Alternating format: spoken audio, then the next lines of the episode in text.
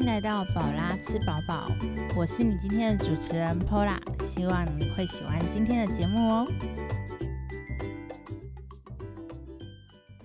Hello，我是 Pola，你可以在 Apple Podcast、Sound Spotify 以及 KK Bus 上面听到我的节目。喜欢我的节目呢，也欢迎追踪我的 IG，获得更多美食资讯哦。现在的录音时间呢是十一月五号的清晨。那有人跟我说呢，嗯，我两个礼拜才录一集，好像有一点随性。对，但是真的是瞧不出太多时间可以录音，或者是两个礼拜大概就是我想一集的节目内容吧。之后呢，其实真的很希望就是可以每每一周更新，或者是有更多不同的内容呈现给大家。那也欢迎各位有在收听我节目的朋友啊，可以提供我一些意见，或者是给我一些回馈。那希望未来呢，可以做更多的啊分享给大家。那相信大家今天最关心的一件事情就是美国总统大选。如果你想要听时事的分析的话呢，记得转台至百灵果。还有敏迪选读去收听，那我也是开始做 podcast 跟收听 podcast 的时候，才开始对国际新闻特别有感。我觉得这应该是开始做节目的第一个收获吧，就是你会对周边很多事情开始有很多的好奇，或者是敏锐度，或者是一些兴趣之类的。然后最近我自己呢，其实已经减少了看 YouTube 的。频率就是现在发现自己不太会去点开来看影片，甚至有时候如果打开看影片啊，可能就是用听的方式。像我前几天看了九妹的新的一集，就是在分享她的那个十年的经历历程那一集，我就全程都用听的。然后一边做其他的事情，所以我在想说，哎，这可能是目前的一个新媒体所转换的一个模式，所以才会有很多的网红啊、艺人啊，或者是布洛克，他们都进军了这一个市场。好，那相信很多人一定会怀疑，就是哎，像横竖的素人，就像我一样，呃，到底要如何在这样子的一个竞争的环境生存呢？我觉得除了有一点就是保持你的热程度跟你的兴趣，还有当初想要做 podcast 的一个初衷，就是你可能原本想要做怎样的主题，或者是想要有怎样的收获，你保持那样子的心态去做，就可以做得比较远，而且也不用担心说，哎，自己可能是一个很素的素人，做不出什么题材之类的，反正只要。做的开心，做的用心，然后自己回顾自己的节目，觉得哦，这样真的很棒诶，很酷的那一种感觉就好了，也算是为自己留下一个很像声音的记录，然后很像声音的部落格跟网字的那一种感觉。好，那礼拜六的时候呢，相信有很多人有去台南的百灵果步道大会，那礼拜六非常的热闹哦。在台北呢，也有同志大游行；高雄呢，则是有大港杯咖啡嘉年华。然后在我们嘉义的话，嘉义县有无人机的表演；然后嘉义市区的话，有韦氏牌的大集合。这么热闹的周末，不知道你有没有去哪里玩？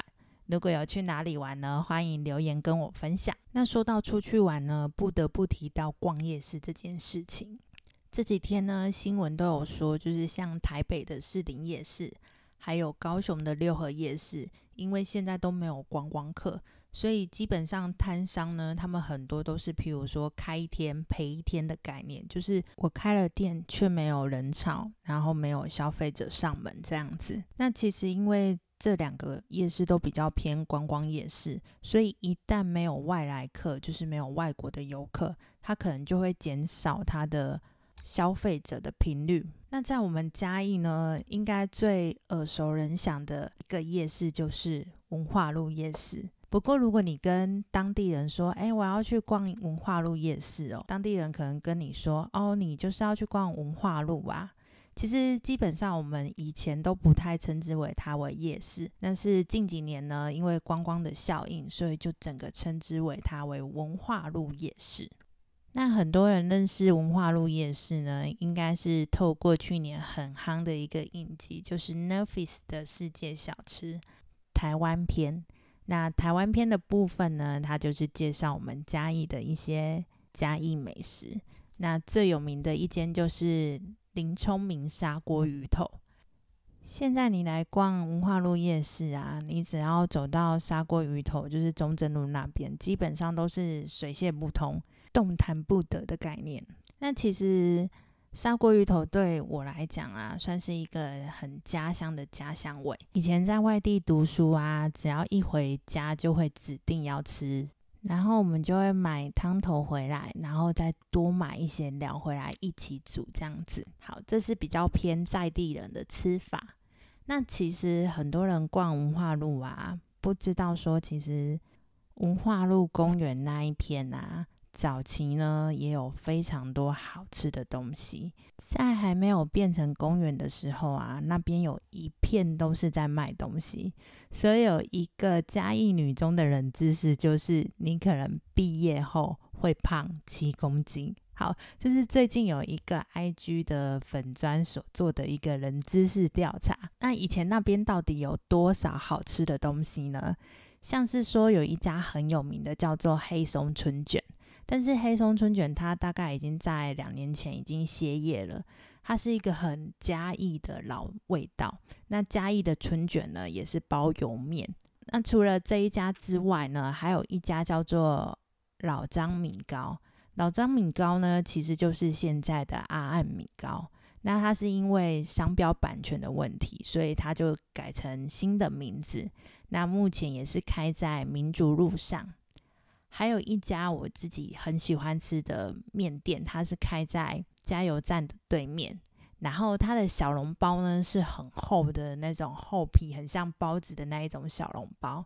那它目前呢有两间分店，一间在军辉桥那边，然后一间的话则是在新中街，叫做德记小吃部。好，这几家的话是我以前特别。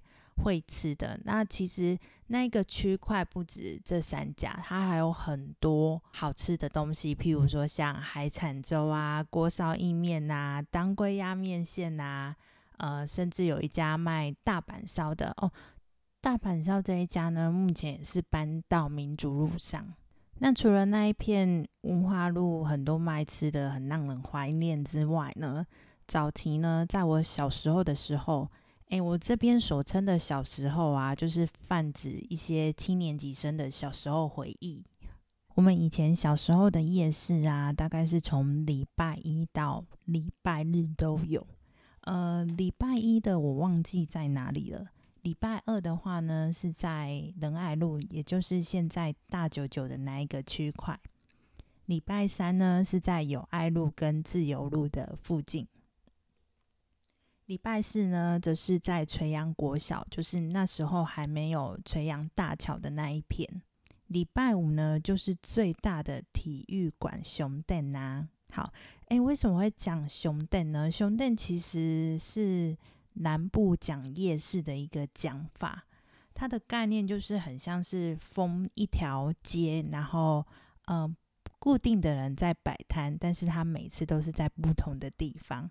然后那一条街呢，基本上呢，在摆夜市的期间呢，也不会有汽车、机车出入的概念，所以我们都会讲说，哎，今天晚上要不要来 kiss 兄弟？那这种说法呢，除了嘉义的老一辈会这样子讲之外呢，高雄跟屏东也是会用这样子的一个说法，是一个很可爱，就是称逛夜市的一个讲法。好，那礼拜六的话呢，是在西区的金山路上；礼拜日呢，就是在嘉雄路桥那边。那这几个夜市呢，最大规模就是礼拜五的体育馆那一个夜市。那当时呢，其实是号称全台湾最大的一个夜市，就是你会逛都逛不完。而且印象很深的就是，每次去逛啊，都会逛到一半，然后爸爸妈妈就会说：“哎，我们今天逛到这里，剩下的下一次再来逛。”然后直到现在啊，其实网络上也蛮多，就是嘉义的乡亲或者是乡民们，都会在网络上留言说，很想要重现当初的体育馆夜市的龙井。那这个龙井呢，在去年就是二零一九年的跨年夜呢，有特别就是让一些摊贩在外面摆摊，然后重现当时的夜市热闹的龙井。好，那为什么这些夜市会突然不见呢？其实因为这些夜市它摆摊的地方都是在道路上面，那基本上四周都是有住家。在民国八十九年至九十年这个区间呢，市府就下令禁止这些摊贩在道路上摆摊。那这些摊贩们呢，就陆续移至到几个夜市，像是军辉桥夜市、弥陀夜市。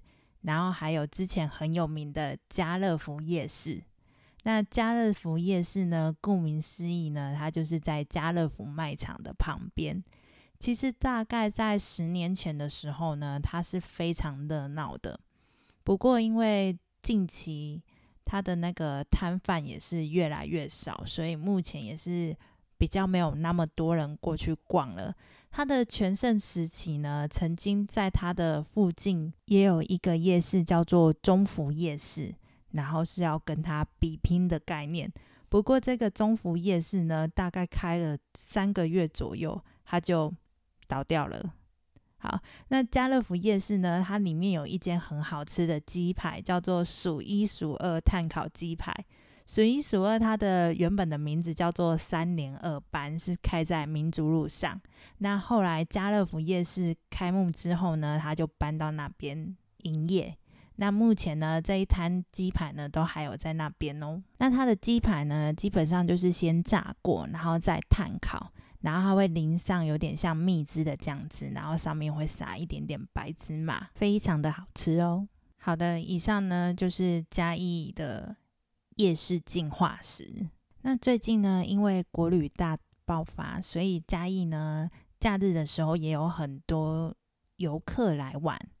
那其实晚上呢，真的还是建议大家就是去逛文化路夜市啦。文化路夜市里面真的很多好吃的东西，而且你也是吃都吃不完。那如果你已经逛文化路夜市逛的有点腻呀，可以建议你，如果是平日来的话呢，你可以选择礼拜一可以去逛。大林夜市，那大林夜市的话，它在大林火车站附近，它是比较偏传统的夜市，所以里面呢有很多好吃好玩的摊贩。如果这几个夜市啊都还没有办法满足你的话呢，你也可以选择周边的斗六人文夜市，它是每个礼拜二跟礼拜六会摆摊，那它是在云林云科大的附近。好，那节目的最后呢，不知道听众朋友你自己。有没有特别喜欢逛的夜市？